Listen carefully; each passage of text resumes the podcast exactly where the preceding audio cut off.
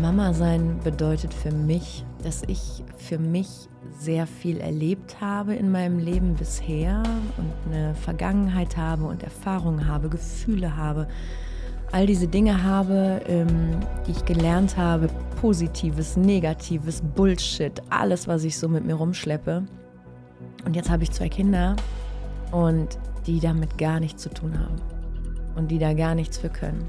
Bei uns gab es nie das Wort oder diesen Satz, ach, ist nicht so schlimm, du hast dich nur erschrocken.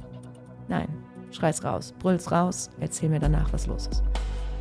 Dein Gefühl ist für dich gerade präsent. Ich sehe deinen Schmerz. Ich weiß nicht, wie er sich anfühlt. Ich maße mir das nicht an. Ich erlaube dir, dass du dieses Gefühl jetzt gerade hast, dass du das so lange empfindest, wie du da Bock drauf hast. Und wenn du damit fertig bist, dann komm zu mir. Das ist Nicole Kühn und ihr hört den Offstage Podcast.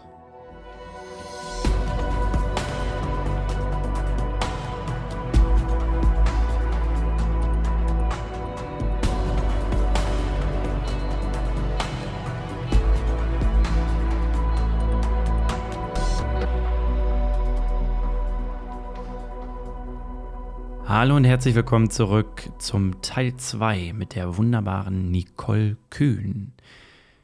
Ich hoffe, ihr habt die erste Ausgabe schon gehört, den ersten Teil gehört, in dem Nicole uns ganz viel Einblick gewährt, was für sie Trainer und Coach-Dasein bedeutet. Heute geht es vielmehr um ihre Rolle als Mutter, wo sie Parallelen sieht und zieht zwischen Coach- und Trainer-Dasein beziehungsweise ihre Person im Kursraum aber dann eben auch zu Hause am Tisch mit ihren Kindern beim Mittagessen. Sie gewährt uns Einblick, warum sie sich gerne mit ihren Kindern streitet und warum ihre Kinder auch wütend sein dürfen. Und darüber hinaus beantwortet uns natürlich Nicole auch ein paar Fragen, wie Nicole eigentlich ist, wenn sie alleine ist, ohne Schüler, ohne Coaches und ohne ihre Kinder. Wenn das Gespräch mit Nicole oder eben auch beide Episoden für dich einen Mehrwert erbracht haben oder du jemanden kennst, der jemanden kennt, der unbedingt etwas hören sollte, was in diesem Gespräch stattgefunden hat, dann würden sowohl Nicole als auch ich uns freuen, wenn ihr diesen Podcast teilt, weiterempfehlt oder auch gerne bei den Apple Reviews ähm, im Apple Podcast eine Bewertung oder einen Kommentar da lasst. Ansonsten wünsche ich euch viel Spaß. Ich fasse mich kurz. Hier kommt der zweite Teil mit Nicole Köhn.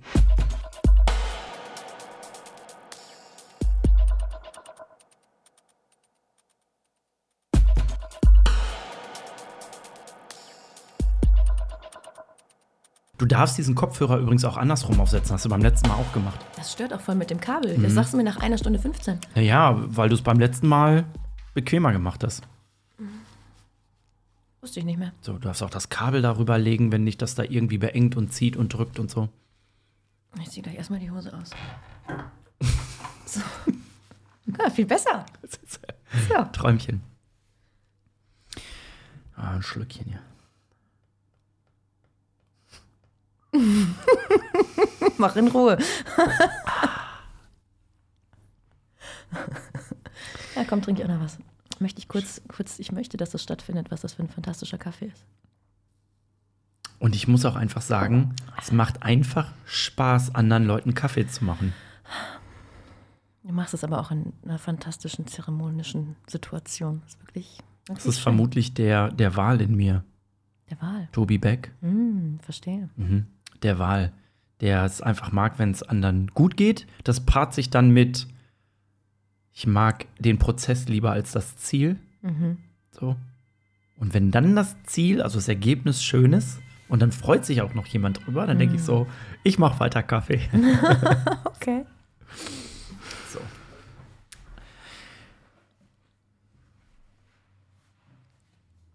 Wie ist Nicole Coach geworden? Was hat dich bewegt, dich irgendwann bewusst oder auch unbewusster zu entscheiden? Jetzt werde ich Coach. Wer gib uns mal einen Einblick über all diese Zeit und deine Erfahrungen, bevor du diese Entscheidung treffen konntest, also dein Werdegang. Wir reden vom Schritt vom Trainer zum Coach? Nee, wir reden von, wer ist Nicole gewesen, lange bevor sie Coach wurde. El Bondi. Das glaube ich nicht. Doch, Schuhverkäuferin. Ja? ja. Erzähl ähm, mir mehr. Ah, ich hatte, ähm, muss ich jetzt alles erzählen? Also hier äh, Realschule, Abschluss. Ähm, dachte, ich mache jetzt, äh, muss irgendwie eine Berufsausbildung machen, weil Abi war nicht drin und war auch keine Motivation da und, und, und, und. Und deshalb ähm, totale, ja, ich war sehr unorientiert, was Beruf anging. Und dann habe ich gedacht, okay, im Zweifel machst du das, was deine Mutter gemacht hat. Habe mich im Friseurbetrieb beworben. Das hat nicht stattgefunden, ähm, weil nach drei Tagen wurde ich darüber in Kenntnis gesetzt, dass diese Ausbildung nicht stattfindet. Ähm, ich habe mich beworben und ich habe eine Zusage bekommen von dem Inhaber und der hat auch zu mir gesagt, komm, du kannst in den Schulferien schon arbeiten. Und das habe ich dann auch gemacht und äh, habe dann da, ich glaube jetzt 14 Tage, habe ich dann ähm, in den Schulferien gearbeitet, bis zur Ausbildung, bis zum Start, habe dann den, die ersten drei Tage gemacht und dann kam seine Ehefrau aus dem Urlaub zurück. Die hat natürlich auch im Unternehmen stattgefunden, hat auch dort gearbeitet, kam durch die Tür, sah mich, ging ins Büro, rief ihn. Kurze Zeit später rief er mich und ich hatte keine Ausbildungsstelle mehr. Mehr Informationen habe ich nicht. Ähm, die offizielle Version war, wir ziehen mit dem Betrieb um und können dich nicht mitnehmen. Das war wohl eine ziemlich spontane Idee, die sie auch relativ schnell wieder verworfen haben. Die sind nie umgezogen. Ich hatte einfach nur keinen Job mehr. Und bin dann zum Arbeitsamt gegangen und habe gesagt, ich brauche eine Ausbildung. Und die haben gesagt, wir haben keine für dich. Äh, und das sorgte dann in meiner Minderjährigkeit dazu, dass ich da noch schulpflichtig war und bin dann zur Berufsschule einmal die Woche irgendwie in so ein Auffanglager für Kids ohne, ohne Ausbildung gekommen so fühlte sich das auch an und das, ähm, ja, da war ich froh, als das Jahr rum war. In diesem Jahr habe ich allerdings in der Tanzschule gesagt, äh, ich möchte hier gerne eine Ausbildung machen. Und das war so dieser erste Step in Richtung, äh, vielleicht kann man das Hobby zum Beruf machen. Und das, das hat Bock gemacht, das, hat, das war ziemlich cool und irgendwie hat das auch ziemlich gut funktioniert, dass ich mit meinen zarten 16 Jahren Menschen unterrichtet habe, die weit älter waren und ähm, vor denen ich mir ja, wenn wir ehrlich sind, auch ziemlich in die Hose gemacht habe, was ich mir in dem Moment irgendwie nicht habe anmerken lassen und was auch gut funktioniert hat. Dann kam der zweite Anlauf ähm, der Berufsausbildung. In dieser Tanzschule war dann die Idee geboren, du könntest hier im Büro anfangen und du könntest hier eine Ausbildung machen und dann würden wir zwei Fliegen mit einer Klappe schlagen. Du kannst dich ja auf uns verlassen, wir können ja gut zusammenarbeiten, tralala. Ja, ich mich drauf verlassen, fand ich auch eine gute Idee keine Ahnung, ob Büro jetzt was für mich ist, aber ich hatte ja immer noch keine Idee von Beruf, von daher mache ich es halt hier. Hier mag ich die Leute. Und diese Situation kam dann irgendwie auch nicht zu tragen, weil dann irgendwie die Information kam, wir haben hier übrigens niemanden, der dich ausbilden darf. Also wir haben jetzt zwar einen Ausbildungsvertrag hier liegen auf dem Tisch zu heute, deinem Ausbildungsstart, aber wir können den gar nicht unterschreiben. Und ich stand da und war so, fuck, darf ich das sagen? Ja, ne? Ähm, das ist jetzt nicht so cool, weil das jetzt der zweite Anlauf ist, der scheitert. Und was mache ich denn bitte jetzt? Ich also wieder zum Arbeitsamt gegangen und gesagt, ich nehme jetzt alles. Und dann hat die mir ausgedruckt, die Fußgängerzonenbetriebe, die noch in der Liste gelistet sind, von oben nach unten. Und ich habe oben in der Stadt angefangen und habe mich bei jedem vorgestellt und habe gesagt, ich muss hier eine Ausbildung machen. Ja, und die, die noch konnten, die noch Kapazität hatten, die haben mich eingeladen zum Probearbeiten. Das waren zwei Schuhgeschäfte. Ähm, bei dem einen ist mir ganz umständlich die Hose geplatzt am Probearbeitstag. Das war so unangenehm und peinlich, dass ich da nie wieder reingegangen bin. Somit war klar, okay, ich fange im zweiten Betrieb an. und das war ein Einzelhandelsbetrieb, Inhaber geführt, ähm, ein Schuhgeschäft. Und da habe ich meine Ausbildung gemacht. Zwei Jahre Verkäufer, ein Jahr Einzelhandelskauffrau, weil die das eben noch so in alten Strukturen gemacht haben. Ähm, und das war ziemlich cool. Ich war da, ich habe mir auch gar nicht die Frage gestellt, ob das mein Beruf für immer ist, sondern es lief und gut. Habe dann abends nach Feierabend meinen Tanzschultätigkeiten weiterhin gefrönt und hatte ziemlich viel zu tun gehabt, war ziemlich beschäftigt und habe mich da gar nicht so reflektiert, sondern war eigentlich ziemlich happy damit. Und dann kam die Situation, dass der im Anschluss an meine Ausbildung, also meine Ausbildung war abgeschlossen und dann wurde mir sofort die Tätigkeit einer Substitutin angeboten, damit ich da relativ schnell in geschäftsführende Strukturen komme, um relativ schnell diesen Betrieb zu übernehmen, weil er hatte keine Nachfolger und äh, sah das jetzt in mir. Und das war etwas, was mir auf Schlag den Atem nahm, mich einengte und mir klar machte, das ist nicht dein Weg. Ähm, ja, und dann habe ich mich daraufhin anders orientiert. Ähm, also das ist jetzt ein Zeitraffer natürlich. Ne? In Summe war ich drei Jahre nach der Ausbildung noch da. Habe also da ähm, noch eine gewisse Zeit als Substitutin gearbeitet, aber es war klar, das wird nichts auf Dauer. Und ähm, habe das auch kommuniziert und habe mich dann auch beworben und hatte auch ein relativ cooles Gespräch in einem anderen Unternehmen, der zu mir gesagt hat, wir suchen hier jemanden auf Geschäftsführerebene. Und du bist echt mit Abstand die Jüngste hier. Aber ich finde dich mega interessant. Und ich sag dir ganz ehrlich, wenn du Bock drauf hast, du hast echt gute Chancen. Du bist aber mit Abstand die Jüngste. Bedeutet, ich lade dich jetzt zum Assessment Center ein. Wenn du die Eier hast, hast du gute Chancen. Das war bei mir der Startknopf. Meine Motivation war geweckt, weil ja, Mann, und ob ich die habe. Und ja, das war ähm, der Punkt, wo wir dann, ähm, mein damaliger Freund und ich, er hat sich einen Tag freigenommen, ich habe mir einen Tag freigenommen, wir sind dann nach Bad Kurort, keine Ahnung, XY gefahren, ähm, haben dann da auf dem Parkplatz gestanden, vor diesem Gebäude, wo dieses Assessment Center stattfinden soll. Und dann kam diese Frage bei mir auf, okay, willst du das jetzt oder willst du das jetzt nicht?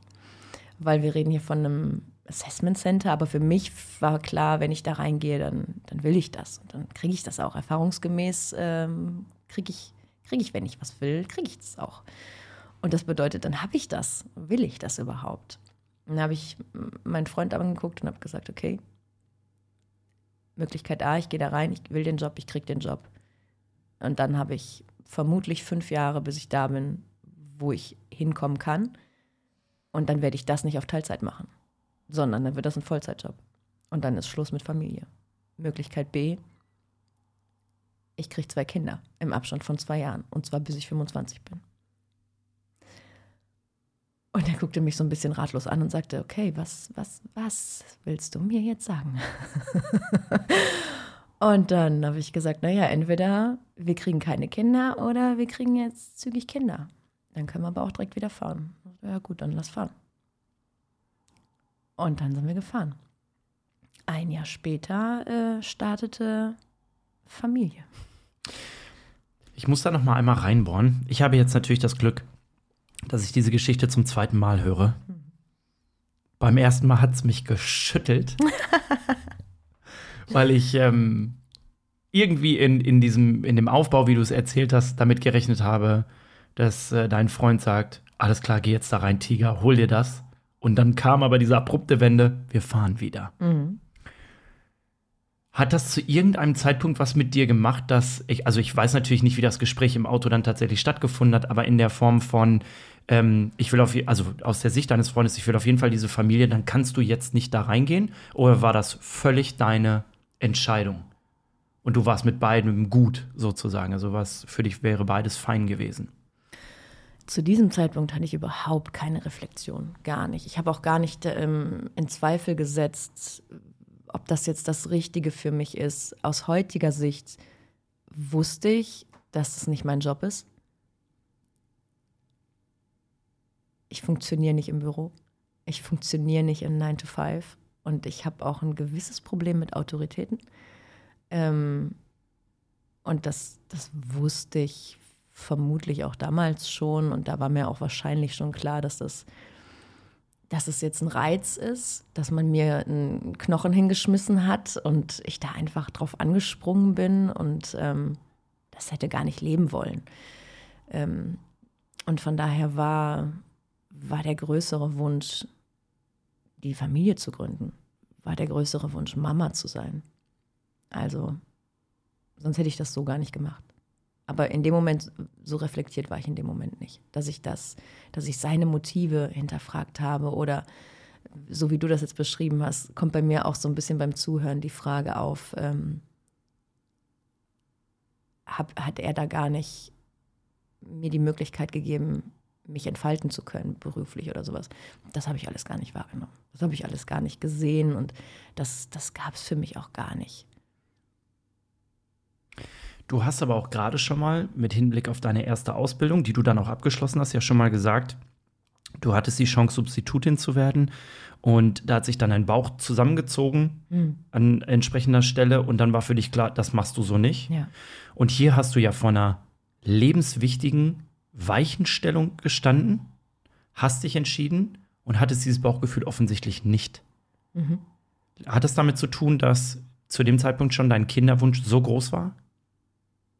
Also ist das auch wieder ein Bauchgefühl gewesen, ein entgegengesetztes Bauchgefühl in Form von, es fühlte sich leicht an, dann sind wir halt einfach wieder gefahren und das war für dich fein, war für dich gut? Ich tue mich gerade schwer damit, dass ich in dem Moment einen Kinderwunsch hatte. Oder die Idee von Familie. Genau, mhm. genau. Ich hatte den Wunsch, Mama zu sein. Mhm. Das war so, ich wollte, ich wollte eine Mama sein, es ist so gruselig, ne? Aber das sozusagen, es fällt mir ein bisschen schwer. Aber ich wollte so Mama sein, wie ich mir das als Kind gewünscht hätte. Und das Ungerechte daran ist, dass ich zu dem Zeitpunkt gar keinen Kinderwunsch hatte. Also da war mir gar nicht so wichtig, ein Kind zu haben, sondern ich wollte Mama sein. Das war das übergeordnete Ziel in dem Moment. Ähm, das passierte dann ab dem Moment, wo wir darüber genickt haben und gesagt haben, okay, let's go. Und wir fahren wieder zurück da war klar, okay, jetzt passiert hier gerade was. Ähm, du lässt jetzt ein Medikament weg äh, und du willst jetzt schwanger werden. Und das war, ähm, da fing Kinderwunsch an. Und da habe ich mich dafür geöffnet. Das war vorher ja überhaupt nicht auf dem Zettel. Und das ist auch zu dem Zeitpunkt etwas gewesen, was ich nicht lange geplant habe ich habe auch nicht auf der Hinfahrt die ganze Zeit gerungen mit mir und irgendwie gar nicht. Ich stand auf dem Parkplatz und ich habe gar nicht lange gedacht. Ich habe mir quasi beim Reden zugehört. Das ist öfters in meinem Leben passiert.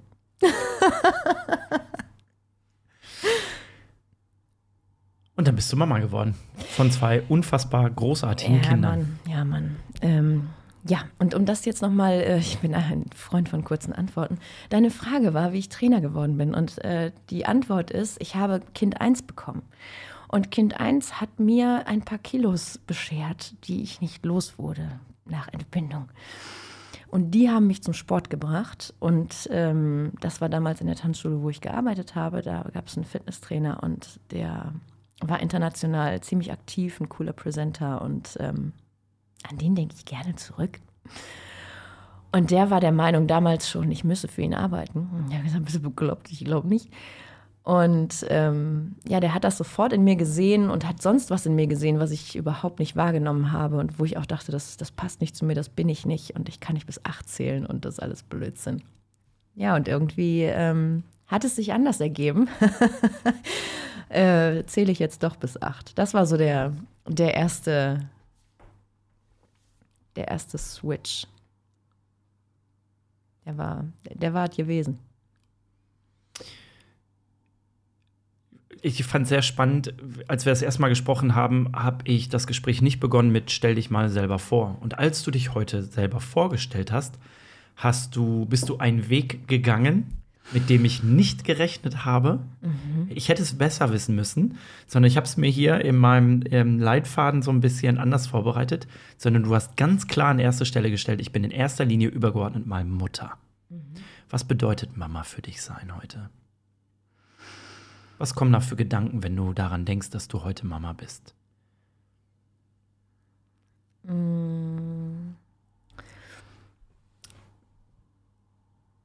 Das sind zwei Fragen. Mhm. Ich würde die gerne nacheinander beantworten. Tu, was du für richtig hältst. Mama sein bedeutet für mich, dass ich, ähm, dass ich für mich sehr viel erlebt habe in meinem Leben bisher und eine Vergangenheit habe und Erfahrungen habe, Gefühle habe, all diese Dinge habe, ähm, die ich gelernt habe, die mir die Welt gelehrt haben und äh, positives, negatives, Bullshit, alles, was ich so mit mir rumschleppe. Und jetzt habe ich zwei Kinder und die damit gar nichts zu tun haben und die da gar nichts für können. Und in allererster Linie ist Mama sein ein unfassbar verantwortungsvoller Job, Kids darauf vorzubereiten, was die Welt so ist, was sie so machen kann, wie die so sein kann. Und die Idee davon zu haben, wie man damit umgehen kann, wie man bei sich bleiben kann. Mama sein bedeutet für mich, dass ich versuche, so oft wie möglich Dinge gut zu machen, in der Hoffnung, dass sie sich davon ein paar Dinge abgucken. Erfahrungsgemäß hören sie nur zu, wenn ich Fuck sage. Und finden das wahrscheinlich auch noch richtig cool. Und entscheiden selber, was sie sich davon aussuchen. Und nehmen nicht nur die Hochglanzmomente ihrer Mutter, sondern gucken auch dann hin, wenn ich das Gefühl habe, guckt gerade keiner. Ähm, wie sich Mama sein anfühlt, ist ein ziemlich ehrliches Gefühl, weil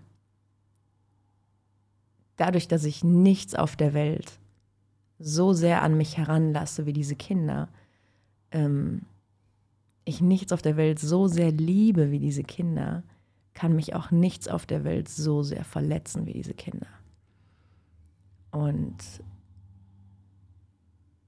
dadurch, dass ich für mich eine Kindheit hatte, aus verschiedenen Gründen, die, ähm, die ich meinen Kindern nicht geben möchte. Sprich, meine Mutter war alleine mit mir und die musste sehr viel arbeiten, war sehr im Struggle, hatte wenig Zeit und mh, mm, das hat dazu geführt, dass ich viel bei meinen Großeltern war und mit meiner Uroma äh, in den Urlaub gefahren bin. Und das führt natürlich dazu, dass du mit Strukturen groß wirst, die jetzt so gesellschaftlich in deinem Alter nicht mehr so passen. Also mit meiner Uroma kam ich zurück und hatte Herzschmerzen und hatte Rückenschmerzen. Und hatte ich natürlich alles nicht. Ne? War irgendwie so anerzogen dann und abgeguckt und äh, spiegelneuronentechnisch äh, hat das dann für mich stattgefunden und war so meine Welt.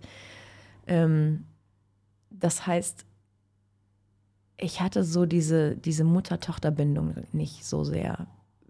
Und das war für mich in allererster Linie total wichtig, dass ich erstens diese Bindung zulasse. Ich habe die nicht gelernt, ich will sie aber zulassen können. Das ist komplex, wie soll das gehen? Ähm, das heißt, das war und ist ein großes Learning für mich.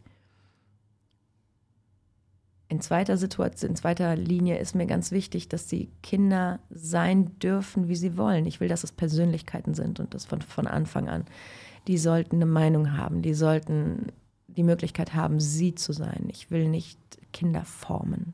Ich will nicht. Na, Erziehung ist auch so ein Wort, wo ich denke, pff, wie soll ich erziehen? Was soll ich denn, was soll ich denn anerziehen? Blödsinn. Ähm, und ich bin nicht anti-autoritär, falls sich das jetzt gerade so anhört. Das heißt, es gibt ein paar Regeln und die finde ich wichtig und die haben meistens was damit zu tun, wie man miteinander umgeht. Das heißt, ich bin ein großer Freund von Respekt. Respekt im Sinne von, hör zu, wenn jemand mit dir redet. Und lass dein Gegenüber ausreden. Und das gilt für die Kinder genauso wie für mich. Das heißt, bei uns gab es nie das Wort oder diesen Satz, ach, ist nicht so schlimm, du hast dich nur erschrocken. Nein, schrei's raus, brüll's raus, erzähl mir danach, was los ist. Dein Gefühl ist für dich gerade präsent. Ich sehe deinen Schmerz. Ich weiß nicht, wie er sich anfühlt. Ich maße mir das nicht an.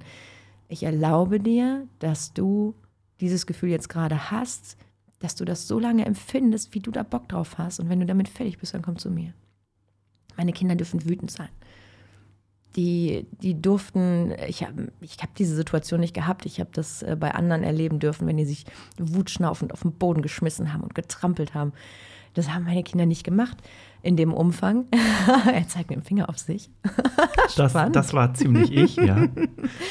ähm, aber das ist ganz spannend, weil äh, die Frage ist dann, wie gehst du damit um? Ne? Wenn meine Kids irgendwie wütend waren, ja, dann habe ich die wütend sein lassen. Und wir haben auch jetzt noch die Situation, dass dann dass dann beispielsweise mein Sohn was haben will und ich sage, gibt's jetzt nicht und dann ist er wütend und dann, oh, dann ist er auch viel wütend, dann hat er viel Wut und dann, dann, ja, dann geht er auch manchmal einfach, um sich dieser Situation zu entziehen und dann lasse ich ihn auch, dann hat er auch früher geweint und dann habe ich auch das zugelassen und irgendwann gehe ich dann mal hinterher und dann, dann wird die Situation geklärt.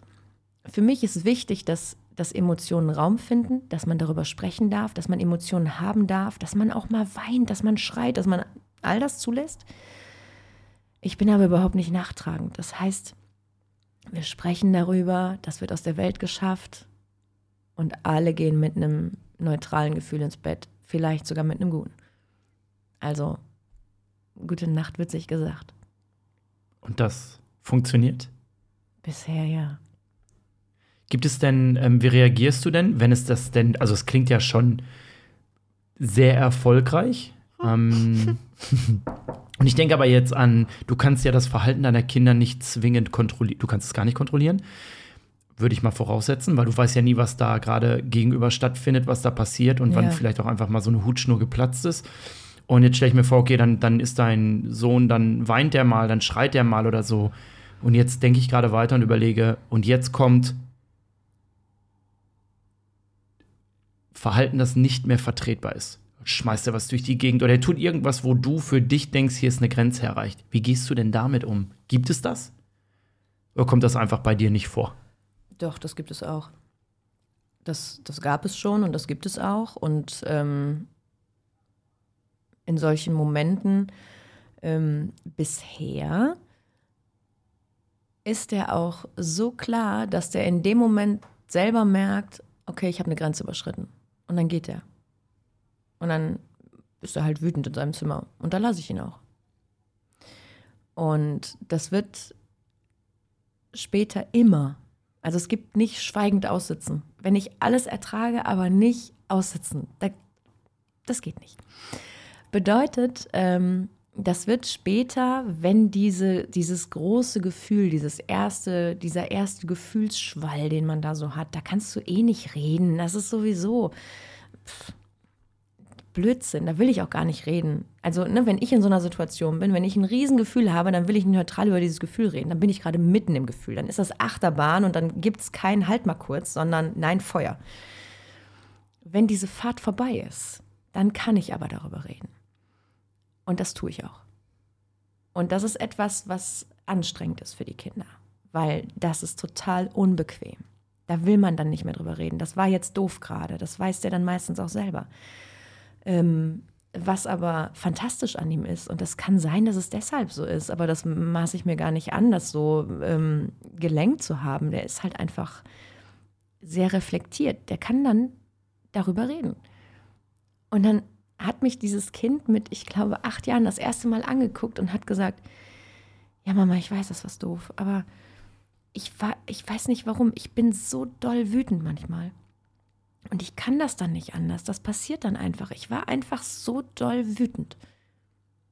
Geil. Geil. Weil in dem Moment muss ich nicht schimpfen. In dem Moment muss ich nicht mit ihm, mit ihm in irgendein, vor, vor irgendein Gericht gehen oder ihn in irgendeiner Form sagen, was er falsch gemacht hat. Nein, die Gefühle sind ja eh da. Die Frage ist, wie fühlt er sich danach? Und er hat sich so geil reflektiert, dass ich einfach da sitze und sage, was du jetzt gerade gemacht hast, ist so viel geiler als alles, was du ohne diese Erkenntnis erlebt hättest.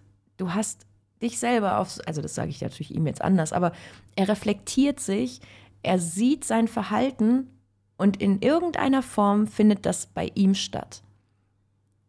Da ist jetzt die Frage, wie, wie blicke ich da drauf? Mein Blick auf die Welt ist, du bist halt 5% im Bewusstsein, 95% im Unterbewusstsein.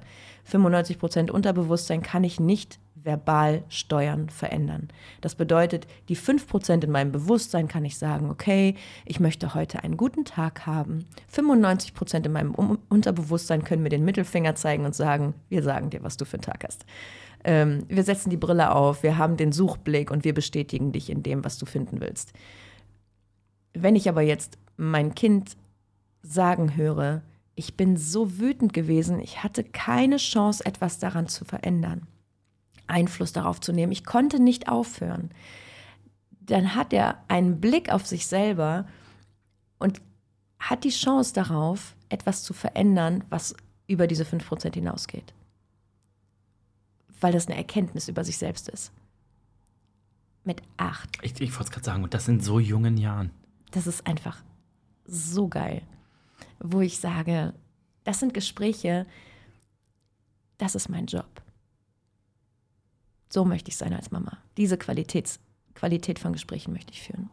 Meine Kinder reden mit mir darüber, was ist Spiritualität für dich? Was ist Glaube für dich? Was ist der Sinn? Warum bist du hier? Wir haben so geile Gespräche. Und auf der anderen Seite haben wir auch andere Gespräche, wo Blödsinn stattfindet, wo wir über was weiß ich was sprechen. Ja, also als Mama ist es mein, mein Wunsch, einen Raum zu schaffen, wo die Kinder sein dürfen, reden dürfen und wo keine Scham stattfindet. Das ist das Allerwichtigste für mich. Da ploppt in meinem Kopf gerade ein Satz auf, ähm, den ich sehr häufig im, im Training für mich anwende ähm, um mich selbst zu reflektieren und den ich dann natürlich mit ins Privatleben nehme. Würde gern wissen, ob das für dich dann eben auch zutrifft. Ich lege den gerade so an das, was du bisher so erzählt hast. Und zwar heißt dieser Satz, wir lehren das, was wir selbst am meisten brauchen. Mhm. Jetzt höre ich, dass du, du hast gerade schon mal erzählt als Coach, was du versuchst für einen Raum zu schaffen für deine Teilnehmer. Mhm. Dann erzählst du im Prinzip genau das gleiche um deine Kinder herum, einen Raum zu schaffen, wo deine Kinder sein können. Du versuchst sie gar nicht erst zu erzählen, du versuchst sie vielmehr so zu kultivieren in Form von, wir gucken mal, was eure Kultur ist und was ihr für Wesen seid ähm, und wie in diese Welt für euch passt und euch zurechtfindet. Und dann erzählst du eben von dir selbst in deiner Mutter-Tochter-Beziehung, woran es dir gefehlt hat. Das hast du jetzt nur angerissen. Ähm, aber da stellt sich für mich die Frage, kreierst du das, weil du das früher selbst am meisten gebraucht hättest?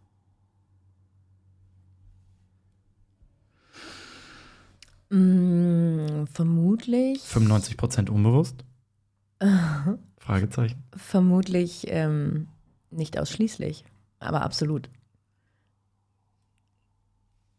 Ich finde, man sollte nicht einfach nur Kinder bekommen, weil man Kinder haben möchte, sondern man sollte dann auch diese Situation ähm, bewusst nutzen, um was Gutes daraus zu machen. So, ich habe mich jetzt für Kinder entschieden. Somit habe ich einen Job. Und somit möchte ich dem auch bestmöglich nachkommen, im Rahmen meiner Möglichkeiten. Ähm ich habe als Kind sicherlich einige Dinge nicht erlebt, die meine Kinder jetzt haben. Wenn wir sie fragen, werden sie nicht zu 1000 Prozent happy sein, weil auch die aktuell Dinge haben, ähm, an denen es ihnen fehlt und ne, wo es nachher wahrscheinlich auch einen Coach geben wird, der sagt, wie war denn deine Kindheit so? Und sie werden ein bisschen graben und werden auch was finden. Ähm, aber auf der anderen Seite erschaffe ich mir ja auch einen Raum, in dem ich jetzt sein möchte.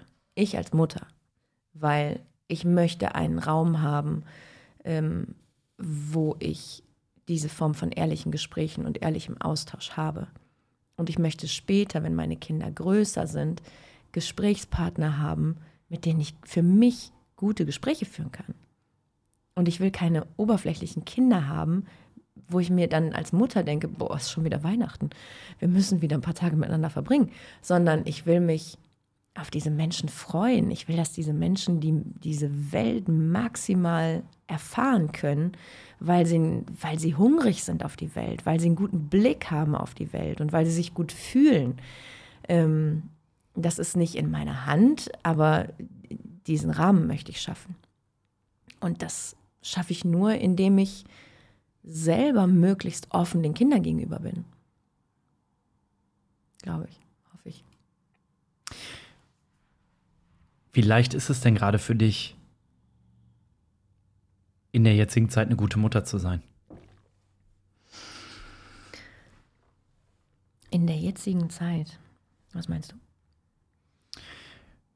diese doch relativ außerordentliche Zeit, wo wir uns alle mit Situationen beschäftigen, die uns so noch nie getroffen haben, in Form von Zuhause sein, Freunde nicht treffen, ähm, von den Dingen Abstand nehmen, die uns wichtig sind. Okay, verstehe. Mm, die Situation in der jetzigen Situation ist insofern anders für mich, als dass wir seit Mitte letzten Jahres alleine sind, die Kinder und ich. Ähm, und seitdem fällt es mir sehr viel leichter, weil die gesamte Stimmung zu Hause ganz anders ist. Also ähm, mein Mann und ich haben uns getrennt im Sommer letzten Jahres und er ist auch sofort ausgezogen und wir hatten sofort eine Veränderung vom Klima, von den Gesprächen, von der Offenheit, ähm, was einfach, ja, diese, diese bedrückte Situation war weg. Also ich habe an mir gemerkt, ich habe auf Schlag Luft bekommen, ähm, was sich natürlich sofort auf die Kinder überträgt. Und äh, wir haben wieder Mahlzeiten am Tisch zu uns genommen, haben dabei gequatscht und gelacht und so. Ähm, das heißt, unabhängig von allem, was draußen passiert, hat sich bei uns so viel verändert und ins Positive verändert, dass ich sage, es fällt mir jetzt so viel leichter, weil ich merke, dass ich viel mehr in meiner Power bin, viel mehr mich verhalte, wie ich es mir eigentlich wünsche. Es gab Zeiten, da habe ich mich, da konnte ich mich nicht leiden, wie ich war. Da war ich sehr, sehr leicht reizbar, was ich eigentlich überhaupt nicht bin. Und ja, dann hört man sich nicht gerne zu. Dann hat man so einen externen Beobachter und denkt, Alter, was machst du da? Schließ dich ins Klo ein und hör auf damit. Ähm, ja, aber dann, dann kommst du da nicht raus. Also diese Zeiten habe ich auch gehabt. Und da war ich auch reflektiert. Und das hat es nicht besser gemacht. Ich habe mich noch beschissener gefühlt. Ja. Und von daher ist es, obwohl es so ein Struggle ist, ganz für mich alleine viel leichter und viel besser. Für die Kinder ist es nicht leichter und nicht viel besser, weil natürlich das im sozialen Umfeld zu Schwierigkeiten führt. Und das auch etwas ist, was mich sehr bedrückt, weil gerade jetzt entwicklungstechnisch das soziale Umfeld so prägend ist und so wichtig ist und da jetzt so viel verloren geht gerade, weil es einfach nicht stattfindet. Meine Tochter wird 14 und die hat einfach kein soziales Umfeld gerade. Also außer uns, das ist nicht gut. Hast mit, das war allerdings, äh, das Gespräch hat stattgefunden, als die Mikrofone nicht an waren, hast du mir von einem Umgang oder einer Situation im Umgang mit deiner Tochter erzählt, was ich sehr inspirierend fand und was ich, bin kein Vater, aber zumindest im Umgang mit den Teenies, mit denen ich mich wöchentlich beschäftigen muss und will, total nachvollziehen kann. Und zwar ging es darum, dass deine, du hast es gerade selber gesagt, dass deine Tochter 14 Jahre alt ist. Mhm. Wird wird hm. und pubertiert. Hm. Und dass sich in diesen jungen Menschen Dinge verändern, die sie selbst A nicht beschreiben können hm. und die wir selber von Tag zu Tag gegebenenfalls auch gar nicht absehen können. Wie deine Tochter heute auf dich reagiert, ähm, während du eigentlich wissen müsstest, wie sie auf bestimmte Dinge reagiert, kommt sie plötzlich mit ganz, anders, ganz anderen Verhaltensweisen. Mhm. Und es gab diese, ich versuche das jetzt nochmal zusammenzukriegen, Du bist sehr gezielt auf das Thema Körperkontakt eingegangen und hast gesagt, ähm, vielleicht ist es üblicherweise so, dass man sich drückt oder ihr drückt euch. Und dann kann es aber durchaus auch sein, dass es diese Tage gibt, wo, wo du plötzlich feststellst oder wo für sie vielleicht gerade Körperkontakt selbst mit der eigenen Mutter gar nicht cool ist. Mhm. Und du für dich da Form gefunden hast, das auch abzufragen. Mhm um auch eine gesunde Distanz herzustellen, damit sie den Raum findet, wo sie weiß, ich muss Mama jetzt nicht. Ich fühle mich in meinem eigenen Körper vielleicht gerade gar nicht wohl. Ich möchte da gerade keinen ranlassen. Und Mama bietet mir gerade diesen Raum, wo es auch okay ist, ihr das nicht geben zu müssen.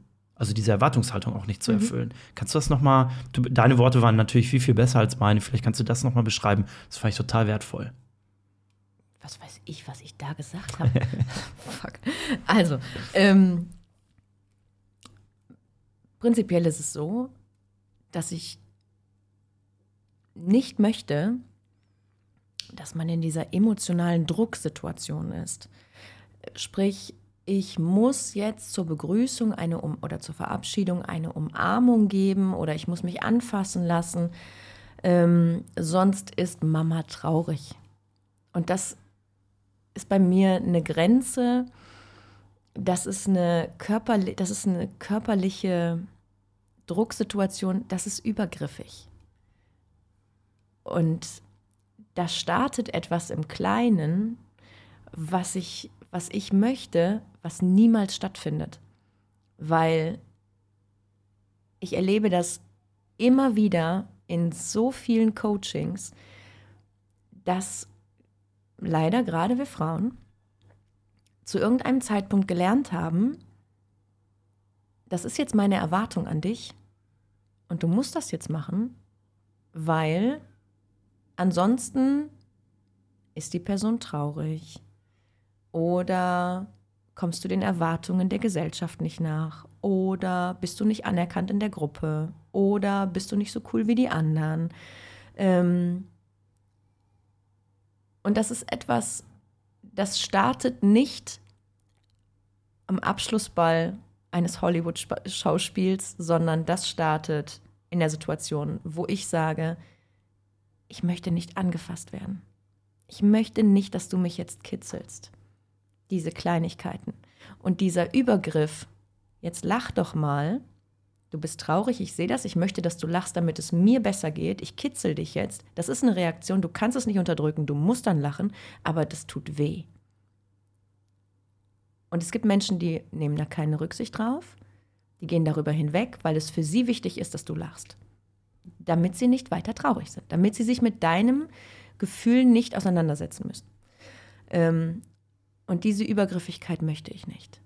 Und ich möchte, dass sie das dass sie das lernt, dass das stattfindet. Und zwar im täglichen Alltag, dass sie das sagen darf.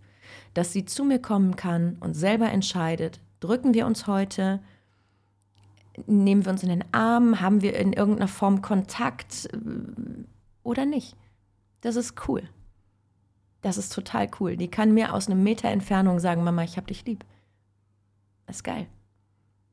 Und ich weiß, dass sie dass sie mich einfordert als Mutter auf ihre Art, wo sie mich braucht.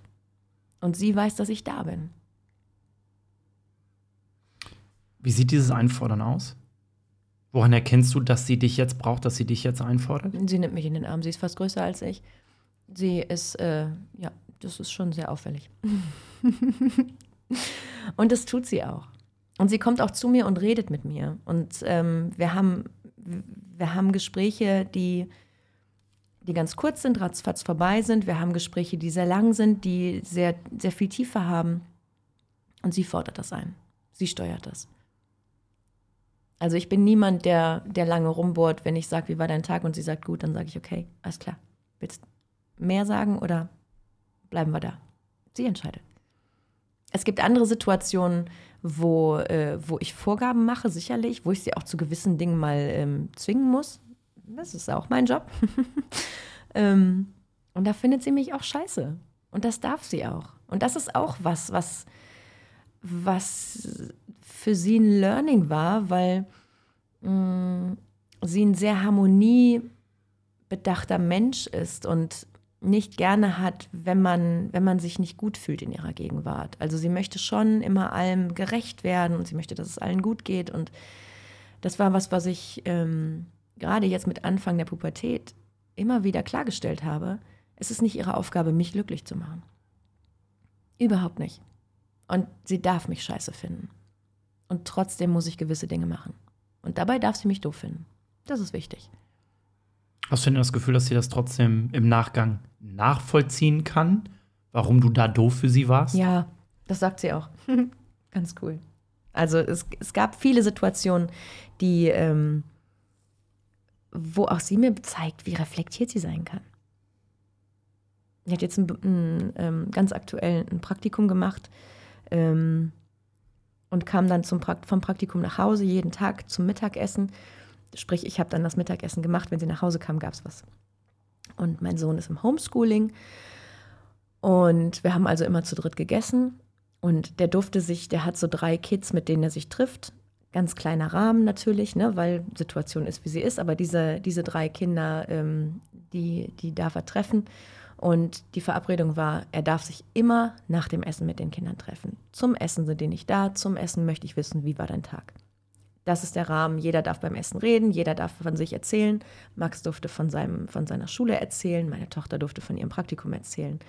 Und dann gab es einen Tag, da ging es nicht anders, da war ich nicht zu Hause. Ähm, und da hatte dann, also ich hatte einen Termin, ich hatte denen was zu essen gemacht und ich habe gesagt, wenn sie nach Hause kommt, könnt ihr das essen. Er hatte dann relativ früh Schule aus an dem Tag, hatte schon einen Freund da. Sie kam nach Hause, die drei setzten sich an den Tisch, haben gegessen. Und als ich dann später kam, haben wir zusammen Abendbrot gegessen und dann hat sie erzählt, wie unendlich schrecklich das für sie war, wie ärgerlich das für sie war, dass, ähm, dass ihr Bruder so blöd war beim Mittagessen. Und dann habe ich natürlich den Anspruch, das aufzuarbeiten. Was war da los? Ich war nicht dabei, bin also neugierig und will auch wissen, ne, hey, was ist los? Ähm, und dann war eben die Sache so, dass der Freund schon dabei war. Die zwei Jungs natürlich ultra cool waren meine Tochter es aber jetzt so gewohnt war, dass sie von ihrer Arbeit erzählen kann, wenn sie nach Hause kommt. Und diese coolen Jungs immer, boah, das interessiert jetzt hier keinen. Du erzählst auch nur von deiner Arbeit. Und dann guckt sie ihn an und sagt, ja, ich bin es aber so gewohnt, dass Mama sich meine Geschichte anhört und die interessiert sich auch dafür. Die interessiert sich wirklich dafür. Und das waren so zwei Sätze, die so ins Herz getroffen haben bei mir, weil ich das so schön fand, dass sie sich gesehen fühlt. Es ist der Job von Geschwistern, sich Kacke zu finden zwischendurch, glaube ich. Ich habe hab die Spielregeln nie, nie, gelernt. Ich lerne das jetzt. Die müssen sich wohl streiten, das ist wohl ganz wichtig. Ähm, ja, sollen sie. Aber dass sie sich so gesehen fühlen von mir, das hat mich in dem Moment sehr bestärkt. Das fand ich sehr, sehr gut. Und trotzdem ist es auch wichtig, dass ich mich zwischendurch mit denen streite, glaube ich. Aber da würde mich tatsächlich auch interessieren, wie du sie darauf vorbereitest. Also ich würde mal behaupten, es ist ja ein in Anführungsstrichen leichtes, in einem kleinen Rahmen zwischen deinen beiden Kindern und dir ein Umfeld zu schaffen, in dem man sich zuhört, verglichen zu, ich schicke dich jetzt daraus in die Welt, in der Hoffnung, dass dir jemand zuhört und dich sieht. Bereitest du dir da irgendwie darauf vor, dass oder vielleicht empfindest du das ja auch gar nicht so, dass in der Regel die Leute nicht wirklich gut zuhören, geschweige denn den Raum schaffen, sich die Zeit zu nehmen, dir wirklich zuzuhören. Weil die Realität ist ja häufig eine andere. Wir führen gerne Smalltalk, wir ähm, nicken Dinge ab, wir sind gar nicht wirklich präsent.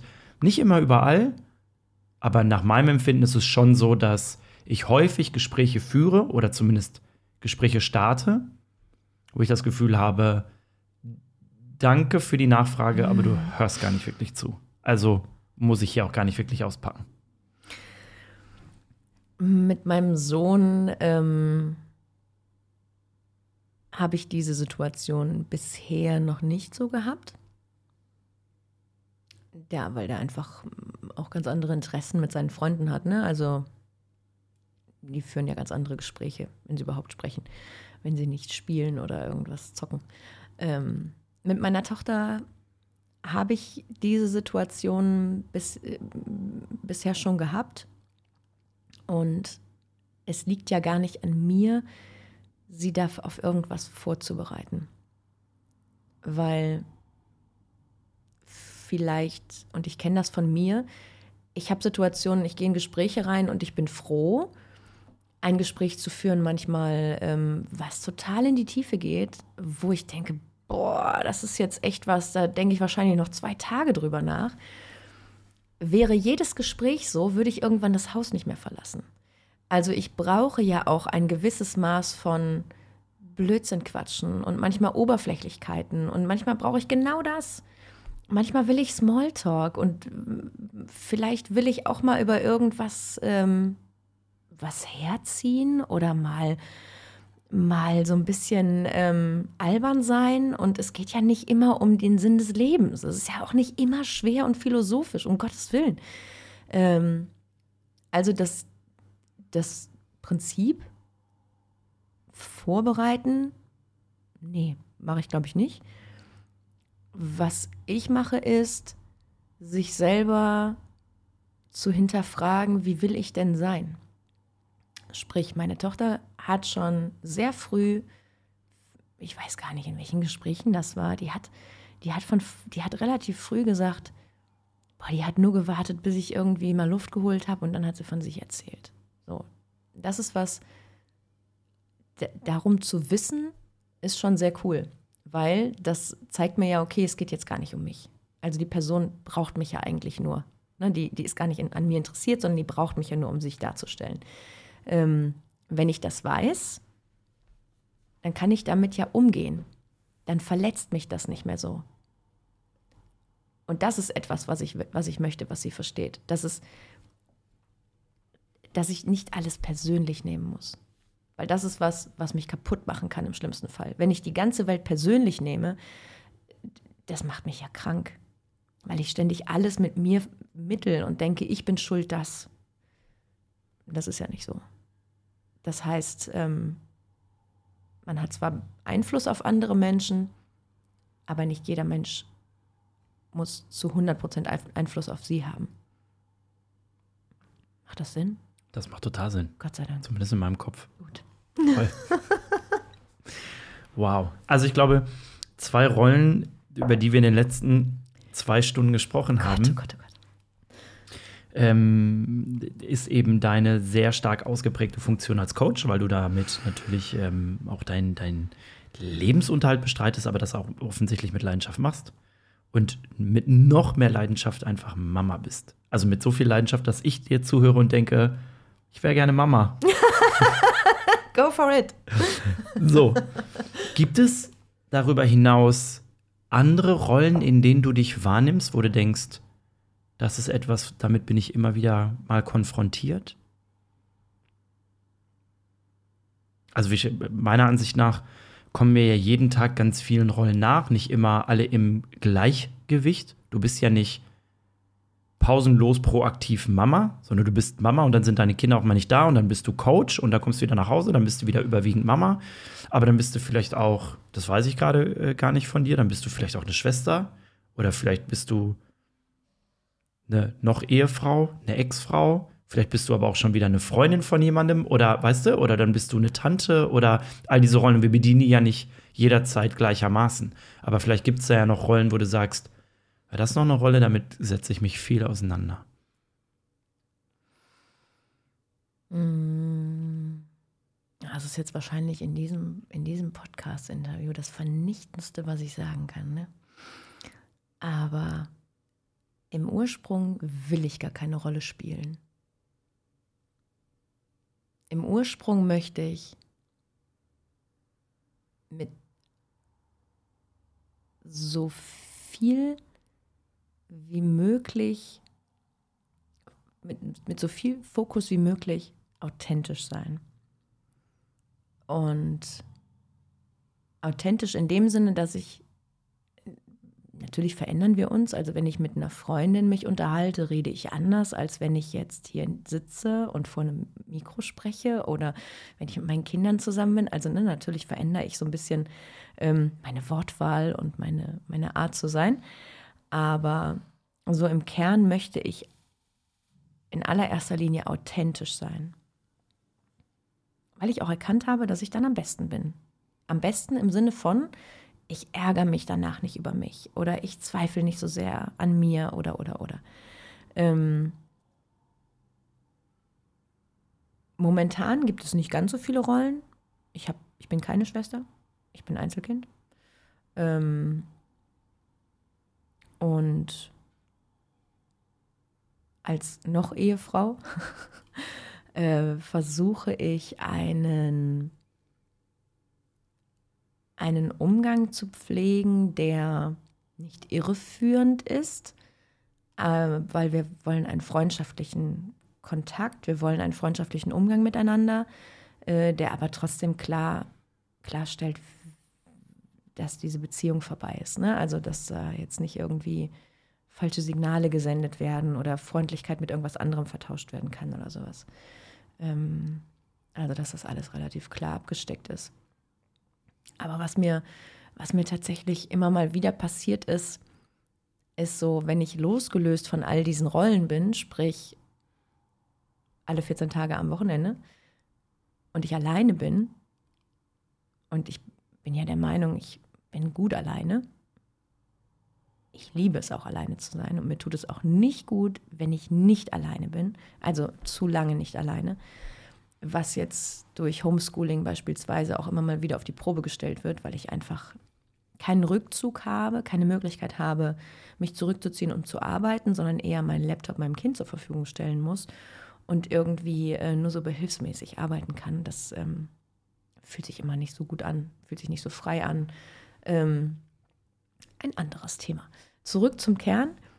Wenn ich das Gefühl habe, ich bin alleine und ich muss gerade nichts machen, dann kommt es dazu, dann, dann ertappe ich mich bei, diesem, bei dieser Art von, okay, was, dann, dann spiele ich jetzt die Rolle von, ich muss jetzt mal irgendwas machen, äh, wie gestern, wo ich dann ähm, da so, so, eine, so ein Gartentag habe und den Rasenmäher raushole und mein seit vier Wochen Projekt Rasen äh, wieder angehe, wo ich dann äh, mich mit dem Rasenmäher sehe und meinen Sportklamotten, weil ich davor noch ein PT gegeben habe. Also irgendwie ähm, danach irgendwie Rasensamen verteile und dann mit dem Rasensprenger da stehe und denke, ey, das ist jetzt irgendwie es fühlt sich nicht so nach mir an.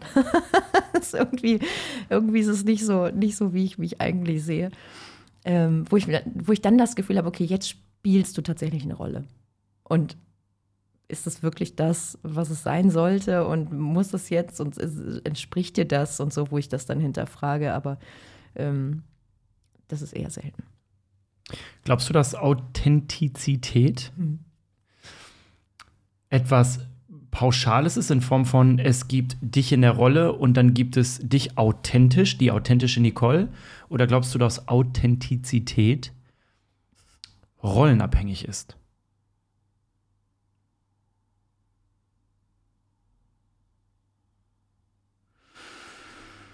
Mhm. Ähm, für mich ist Authentizität etwas, was auch eine Entscheidung war ich habe lange im Job vor allem zu Zeiten, wo wir, ähm, wo ich ein Fitnesskonzept repräsentiert habe, äh, im Mastertrainer-Team unterwegs war und da natürlich viel mit Kollegen auch zu tun hatte und mit vermeintlichen Größen, wo ich dachte, Alter, die haben so viel erreicht, die sind so bekannt, so berühmt, die sehen so viel fitter aus, all diese Dinge, die man dann so sieht wo ich mir dachte, ich muss jetzt irgendwas sein, was ich nicht bin, um da mithalten zu können, nicht authentisch war und im Nachhinein gedacht habe, boah, das war so nicht gut, was du da gemacht hast. Äh, in welcher Form auch immer. Ne? Also in diesem persönlichen Gespräch dann mit der Person beispielsweise mit mir unzufrieden war, wie ich mich dann dargestellt habe oder, oder gegeben habe. Oder dann den Job auf der, die, die, Performance auf der Bühne, wo ich dann im Nachhinein dachte, boah, da hättest du noch mehr geben können, da hättest du irgendwie was anderes machen können, bla bla bla. Ähm und da war für mich der Punkt, dass ich entschieden habe, ich möchte authentischer sein. Ich möchte mich nicht mit anderen vergleichen. Ich möchte meinen Wert nicht durch andere bestimmen lassen oder nur wenn die Person mich mag, dann bin ich gut, sondern, und gerade in so einem Job, wo es so oberflächlich ist, gerade da ist es wichtig, dass ich bei mir bin und dass ich weiß, was ich kann und was ich nicht kann. Und ich weiß, dass ich mit Menschen ganz gut kann, wenn alles gut läuft. Und dann bin ich am besten authentisch. Und dann gehört es eben dazu, dass ich ehrlich bin, dass ich meine Meinung sage, dass es witzig ist.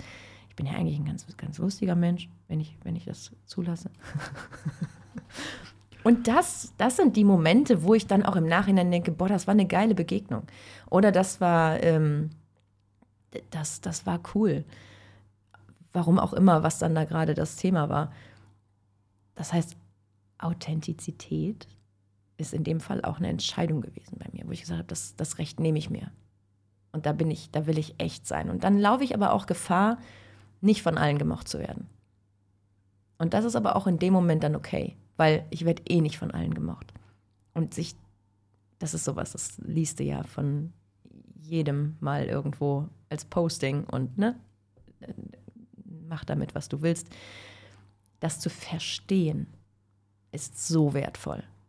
Also, ne, ich habe das auch eine Million Mal gehört, aber an dem Punkt, wo ich es verstanden habe, da hat es meine Welt verändert, weil, ja, es stimmt, ich werde eh nicht von allen gemocht. Und die Leute werden sowieso ein Problem mit mir haben, wenn sie das wollen.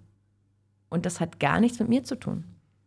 Vielleicht mache ich irgendwas bei denen auf, vielleicht erinnert meine Haare irgendwas an irgendwas. All das liegt nicht in meiner Macht.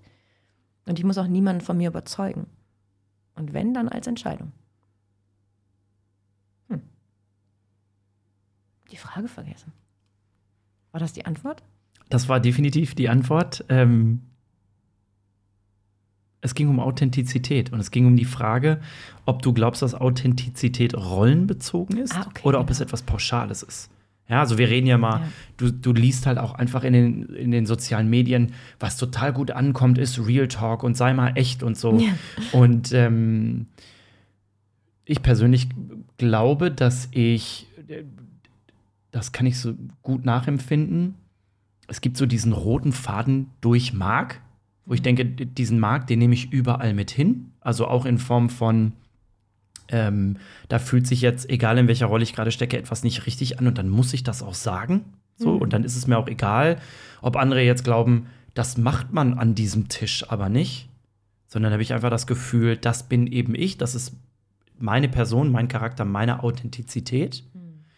Und natürlich bringe ich in jede Rolle aber auch ein Stück anderen Mark. Da geht es vielleicht auch mehr um Fähigkeiten und Fertigkeiten, ähm, aber sicherlich auch um eine andere Priorisierung von Werten vielleicht ähm, mit in eine Rolle, die sich einfach variieren von Rolle zu Rolle. Also Beispiel, Dinge, die mir hier in meinen eigenen vier Wänden total egal sind, die sind es mir dann bei der Wahrnehmung meiner Projekte, sei das jetzt im, im Tanzunterricht oder in der Produktion, vielleicht nicht, weil ich da ein anderes Gewicht mit reinbringe, weil ich weiß, hier geht es um was anderes, weil ich weiß, hier sind andere Menschen mit beteiligt. Und da kann ich meine Werte dann anders priorisieren oder ich weiß, ich muss das auch, weil ich dem ja auch, ich habe meinen eigenen Anspruch, ich möchte dem gerecht werden und ich akzeptiere auch, dass andere andere Ansprüche an diese Rolle haben. Das ist für mich dann okay. Aber dann gibt es natürlich diesen, diese Grenze, wo ich für mich als Marc weiß, da gehe ich dann aber nicht mehr mit. So, da braucht meine eigene Persönlichkeit, und das ist hoffentlich auch ein Grund, warum ihr mich mit an diesem Tisch haben wollt, die braucht Raum. Da muss ich dann vertreten können, wofür ich stehe. Und das ist für mich dann auch authentisch. Und wenn wir dann hier gemeinsam feststellen, beispielsweise, aktuell ist das nicht der Fall, ich passe hier nicht rein, dann würde ich auch meinen Hut nehmen und würde so sagen, gut, dann muss hier vielleicht noch eine andere Persönlichkeit reinrutschen, die dem Ganzen mehr entspricht. Aber da würde das Ganze würde für mich hier kippen. Stehst du? Hat das Sinn? Ist denn, ist denn Zweifel für dich authentisch? Ja. Hm. Mhm. Voll. Hm.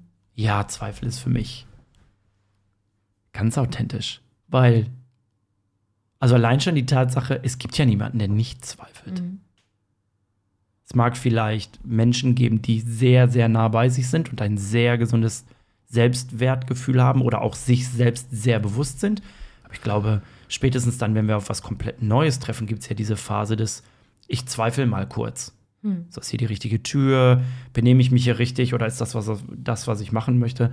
Ich glaube, diese Welt ohne Zweifel gibt es nicht und insofern ist Zweifel per se authentisch. Hm. Glaube ich schon. Ja, ich auch. Nicole, anders als bei unserem ersten Gespräch habe ich zum Abschluss ein paar Fragen vorbereitet. Oh mein Gott, ich Mhm. nehme mir jetzt selber was zu trinken. Der Service hier ist schlecht. Also, ich habe alles vorbereitet. Ich habe dir sogar dein Lieblings-Zitronenwasser vorbereitet. Ich So. gleich von der Zitrone erschlagen. hier. So, ich nehme noch Das ein stört Glas mich, oder? Nein, das stört nicht. Wenn das mal jemand beim Autofahren hört oder so im Stau steht, dann hoffe ich nur nicht, dass es dafür sorgt, dass jemand ganz dringend jetzt auf die Toilette muss. Schöne Grüße. Das ist irgendwie doof, wenn du im Stau stehst und hast noch sechs Kilometer bis zur nächsten Raststätte. Oder ist es doof, wenn das noch Gibt's- jemand dreimal wiederholt und nochmal klarstellt? genau. Gibt es Themen, über die du sprechen möchtest? Wie viel Zeit haben wir noch? Ich habe den ganzen Nachmittag frei. Ich würde dann nur noch mal auf Toilette gehen. Ähm, ich bin mir jetzt nicht sicher, was die richtige Antwort darauf Es wäre. gibt keine richtige Antwort. Es kann ja sein, dass du irgendwas denkst und sagst, hier ist beim Gespräch was entstanden oder mir hört nie jemand zu, aber darüber wollte ich schon immer mal sprechen. Briefmarken sammeln oder so, keine Ahnung. The beauty of. ja, rote Ampeln. Nee, weiß ich nicht. Mhm. Gut. Das war jetzt die große Frage. Nee, das war nicht die Ach so. große Frage. Die kommen jetzt erst noch. Nicole, wie bist du, wenn du erfüllt bist? Sind wir jetzt bei Rollen? Weil ähm, ansonsten kann ich die Frage nicht beantworten. Wir haben ja jetzt viel über Authentizität gesprochen, wir haben viel über Rollen gesprochen und wir haben viel über die Dinge gesprochen, die dich erfüllen oder Situationen, wo du vielleicht auch mal an dir zweifelst. Wie ist dein Zustand der Erfüllung? Egal bei, egal in welcher Rolle du dich befindest oder was du, oder unterscheidet sich das vielleicht auch? Kann ja auch sein. Wie fühlt sich das für dich an? Also, wenn ich Momente habe, die mich erfüllen, ist das sicherlich sind das Momente mit meinen Kindern.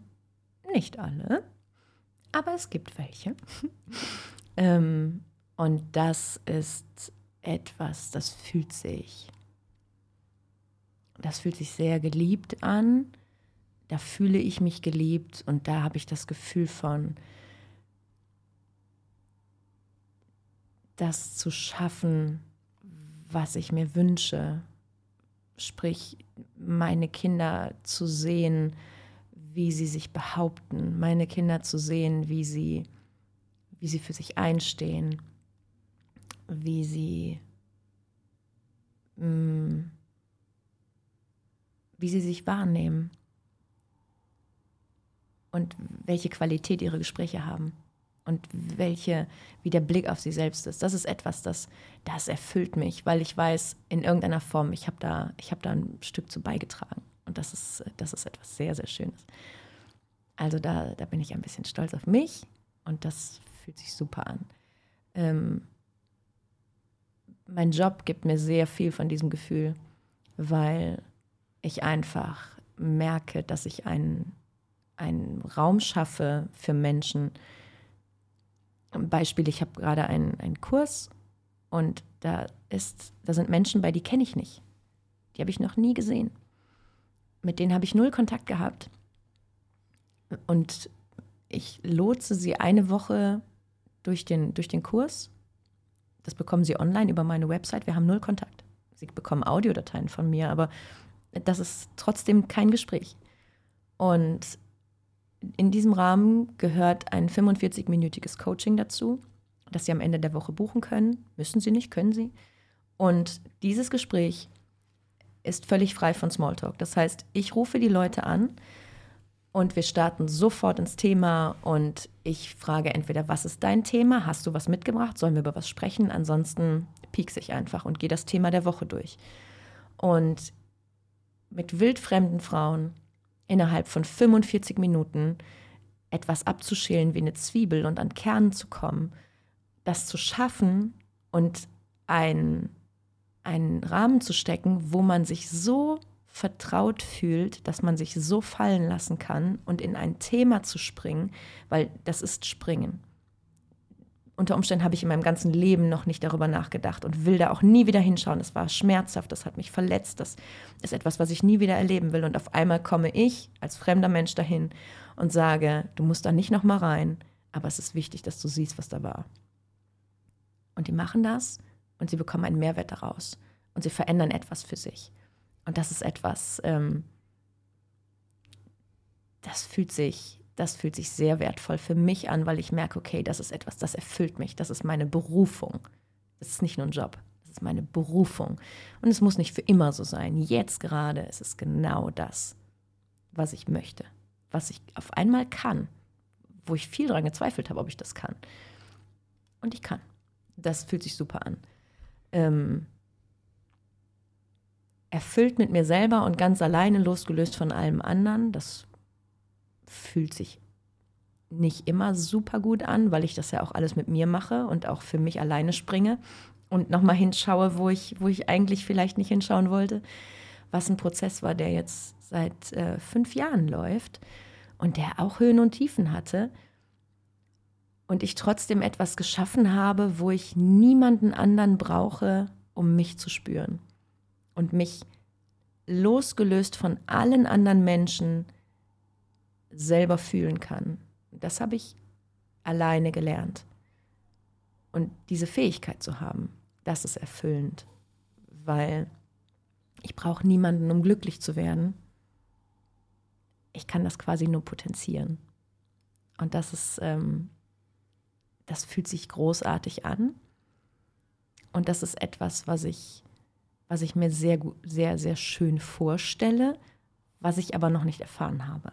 Also ähm, dieses Potenzial, diese Gefühle, die ich für mich entwickelt habe, die, die, so wie ich mich sehe, so liebevoll, wie ich jetzt mit mir umgehe, das habe ich alles im Vorfeld noch nie gehabt.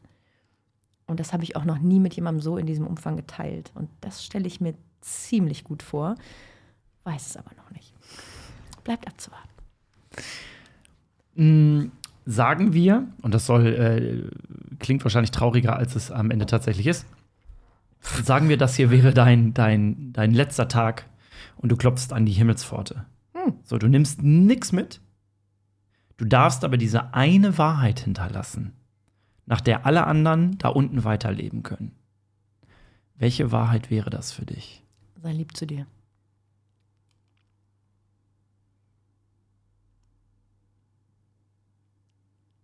Darf ich noch mehr sagen? Du, äh, selbstverständlich darfst du noch mehr sagen. Mm. Ich merke das an mir, ich merke das in meinem Job, ich merke das in jeder Begegnung, die ich habe. Wir machen uns ganz viel Kopf darüber, wie uns andere Leute sehen, wie wir auf andere Leute wirken, wie wir mit anderen Leuten sprechen, wie wir uns zeigen. Und am besten sind wir, wenn wir uns gut fühlen. Nicht zu gut. Dann kann es auch schon mal verfälschen. Aber wenn wir uns mit uns gut fühlen, wenn wir uns authentisch fühlen, wenn wir das Gefühl haben von, ich bin gerade gut, ich bin gerade richtig, ich fühle mich gewertschätzt und ich bin genug, dann sind wir am besten. Und das ist etwas, das schaffe ich nicht, indem ich mir das von außen immer wieder auf Dauerschleife bestätigen lasse, weil die Bestätigung kommt nicht immer in dem Umfang, wie ich sie brauche. Was ist dann? Sondern das schaffe ich am besten, wenn ich das mit mir selber hinbekomme. Und das Problem ist, dass der Verstand den ganzen Tag arbeitet. Wir denken den ganzen Tag. Und wir reden den ganzen Tag mit uns selbst. Und wir geben uns sehr viel Mühe dabei, wie wir mit anderen reden. Wir denken ganz genau über die Worte nach, die wir wählen, wenn wir mit anderen reden. Wenn uns jemand sagt, schau mal, ich habe mir was Neues gekauft, wie findest du das? Dann überlegen wir ganz genau, wie wir das formulieren. Stehen wir aber selber mit einer neuen Jeans vor dem Spiegel, denken wir gar nicht darüber nach, wie wir das formulieren, sondern mit niemandem redest du so schlecht, vernichtend und gemein und böse wie mit dir selbst. Und da steckt so viel Potenzial drin. Weil wie geil wäre die Welt, wenn wir netter zu uns selbst wären. Das möchte ich hinterlassen. Sei lieb zu dir. Das ist wunderschön. Hm.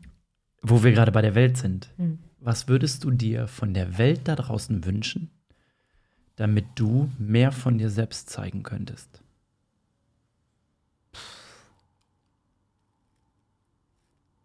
Damit ich mehr von mir selbst zeigen könnte.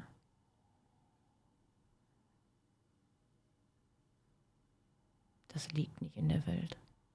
Was ich von mir zeige, liegt in mir.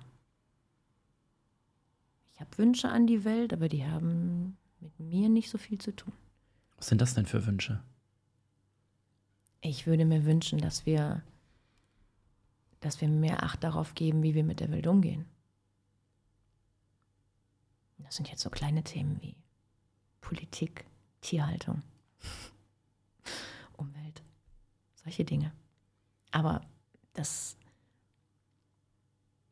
ich glaube nicht, dass die Welt etwas ändern muss, damit ich besser, was auch immer. Ich glaube, ich kann besser, damit die Welt besser wird. Ich sehe es andersrum. Was? Nee, anders. Wärst du gerne mit dir selbst befreundet? Wo wir gerade beim Thema Selbstliebe Manchmal ja. Manchmal ja. Also ich habe eine Freundin, die ist erschreckend ähnlich. Ähm, und wir haben sehr, sehr gute Zeiten zusammen. Ähm, also eigentlich ja, aber wie bei allem ist da, glaube ich, zu viel zu viel. Also ich würde mir auch auf den Senkel gehen, glaube ich. auch wenn das den einen oder anderen jetzt an dieser Stelle überrascht. Ich bin nicht durchgehend perfekt. Und äh, ich glaube, ich kann auch anstrengend sein, weil ich auch unbequem sein kann. Aber. Findest du dich dann selbst anstrengend oder findest du dich dann voll okay? Und dein Gegenüber sagt nur, du bist anstrengend. Na, es war zum Beispiel ziemlich schwierig für mich, ähm, meine Rolle zu erkennen. Warum ist es mir so wichtig, dass der andere sich besser fühlt nach unserem Gespräch? Das war was, das hat mich super lange beschäftigt. Warum habe ich so, warum ist es mir so wichtig, dass ich Probleme bei meinem Gesprächspartner löse? Warum muss ich ständig alles durchtherapieren, was mir erzählt wird? Bis ich irgendwann verstanden habe, okay, das könnte vielleicht auch eine Chance auf einen Job sein. Vielleicht sollte ich das beruflich machen. Und ähm, ich hatte da so ein ganz witziges Erlebnis. Ich habe ein ähm, Coaching-Programm mitgemacht und ein Bestandteil davon war ein Workshop bei einer Astrologin, die war auch Psychologin und die hatte ein unfassbares Wissen. Und unter anderem hat die einen Vortrag gehalten zum Thema Mundknoten. Und dann hat die ganz viel geredet von ganz vielen Dingen, von denen ich nichts mehr weiß und auch überhaupt keine Expertise habe. Fand das Themengebiet spannend, aber viel zu groß für mich. Was sie aber gesagt hat zu mir, und das traf es einfach auf den Punkt, war, ähm, an dieser Stelle wird dir auffallen, dass du ständig das Gefühl hast, du müsstest therapieren. Und das Potenzial darin zu erkennen, dass es kein Fehler ist, dass es kein Mangel ist, sondern dass es deine Berufung sein kann. Und dass du in irgendwelchen vorherigen Leben vielleicht irgendetwas Lehrendes hattest und dich davon noch nicht gelöst hast. Jetzt kann man über diese Aussage denken, was man will. In dem Moment saß ich da und dachte, Alter, die ist ganz schön drin in meinem Thema. Was machst du hier? Ähm, weil es das so getroffen hat, weil ich das ganz oft hatte und gedacht habe, warum machst du es jetzt schon wieder? Hab doch mal ein oberflächliches Gespräch. Halte dich doch mal aus den persönlichen Dingen raus. Ich habe keine Gespräche führen können, ähm, die oberflächlich blieben. Ich war immer ratzfatz, egal mit wem, auf einer wahnsinnig persönlichen Ebene und habe Dinge erfahren, die mich gar nichts angingen eigentlich. Und der Punkt war, dass ich für mich erkannt habe, okay, das könnte vielleicht etwas sein, was ich gar nicht so negativ sehen muss, was was Positives ist, weil im Endeffekt ist es ja im Idealfall eine Bereicherung für meinen Gesprächspartner. Vielleicht geht es ihm wirklich danach besser. Und er hätte ja eh nichts erzählt, was er nicht erzählen will. Also ich zwinge ja keinen. Das passiert ja organisch in dem Moment. Von daher weiß ich die Frage nicht mehr und habe auch wahrscheinlich wieder viel zu viel gesagt. Oder? Schüttelt mit dem Kopf. Du trinkst doch du jetzt nicht ja, was. Du doch, antwortest ich, jetzt mal bitte. Ich fühle so. mich gerade unwohl. Selbstzweifel? ich habe gefragt, ob du mit dir selbst befreundet wärst. Gerne. Ah, ah. Das war's. Ja, richtig. Also die Wahrheit ist doch schon gerne. Wahrscheinlich. Wenn ich dann nicht mit mir zusammen wohnen müsste. Also wenn ich die Möglichkeit habe, mich wieder zurückzuziehen, dann ja. Was ist der beste Ratschlag, den du je erhalten hast? Stärken, stärken. Mhm. Ähm, und da steckt wahnsinnig viel drin, weil ja, ich kann ganz viel Arbeit dafür aufbringen, meine Schwächen zu stärken. Oder ich konzentriere mich auf meine Stärken, fördere die und werde tatsächlich stärker.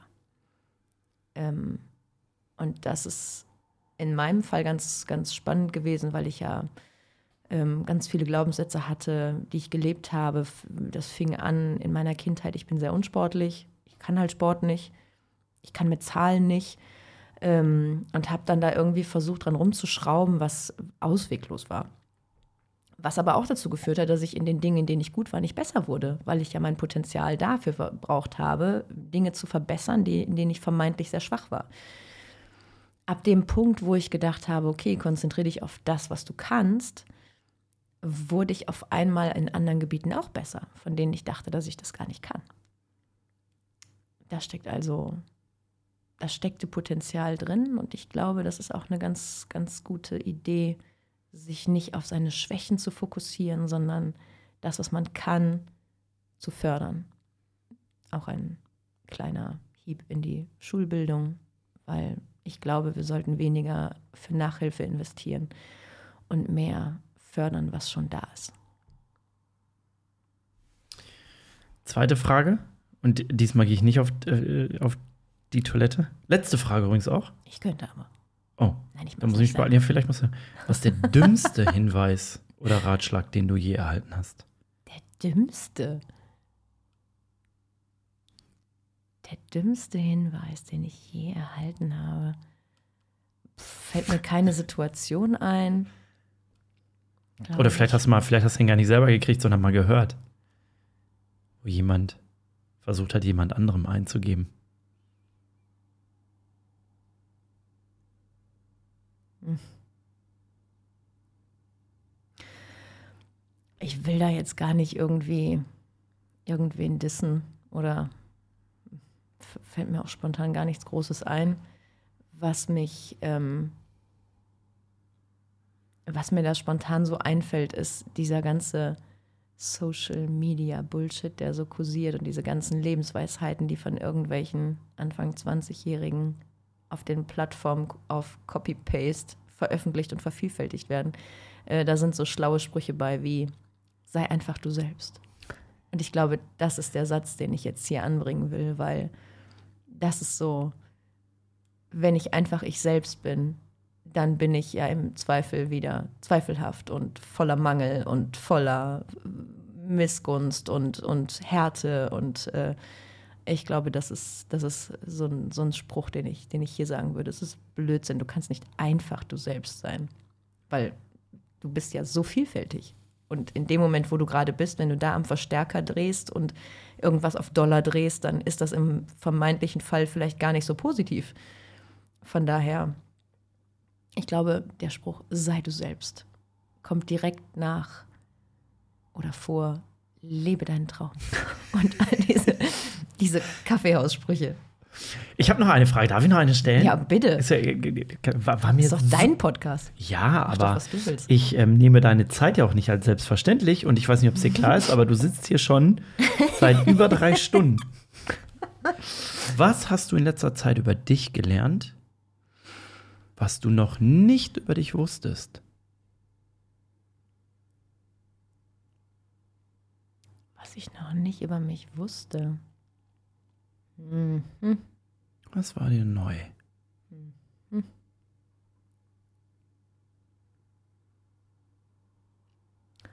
Naja, ich lerne ja ständig Dinge über mich, weil ich mich viel mit mir auseinandersetze. Mm, ich habe auch ständig in Coaching-Gesprächen Situationen, in denen ich wieder Dinge über mich lerne. Bin der Meinung, wir haben in jeder Begegnung Potenzial, etwas über uns zu lernen. Aber was ich noch nicht über mich wusste, ich könnte jetzt so eine funny Antwort geben und sagen, ich kann meinen Rasen gut behandeln. Das wusste ich nicht, dass ich das kann.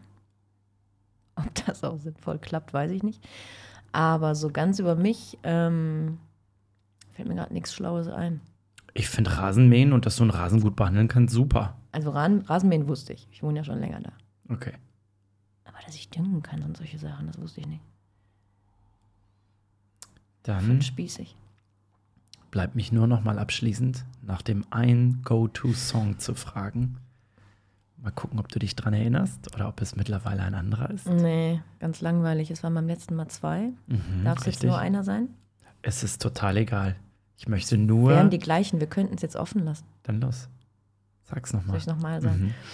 Es äh, ist tatsächlich Pink, die mich seit ähm, ja, schon ewig begleitet, aber mit diesem Lied tatsächlich seit einem Jahr begleitet. Und zwar ist das äh, I Am Here und die große Alicia Keys mit äh, unfassbar viel guter Musik, aber ähm, dieser eine Song, Underdog, der irgendwie in mein Leben trat, als ich auf einmal eine Single Mom war und äh, sie auch davon singt und das war das war ein, eine Punktlandung bei mir.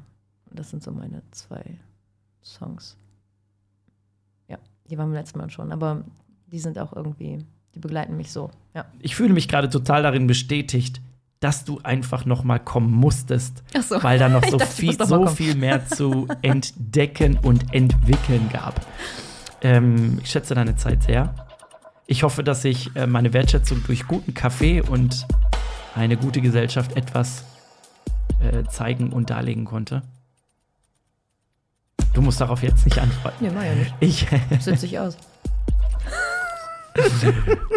danke fürs Dasein. Danke, dass ich hier sein durfte. Das war sehr schön bei dir. Ich hoffe, du kommst wieder, weil ich glaube, ich gefühlt kann ich diese Gespräche mit dir i- immer und ewig führen. Danke, dass du das gemacht hast. Danke, dass du äh, bereit bist, das hier so zu teilen. Und ähm, ich würde mich freuen auf ein nächstes Mal. Sehr gerne. Vielen Dank, dass ich da sein durfte. Es war mir ein Fest. Immer wieder.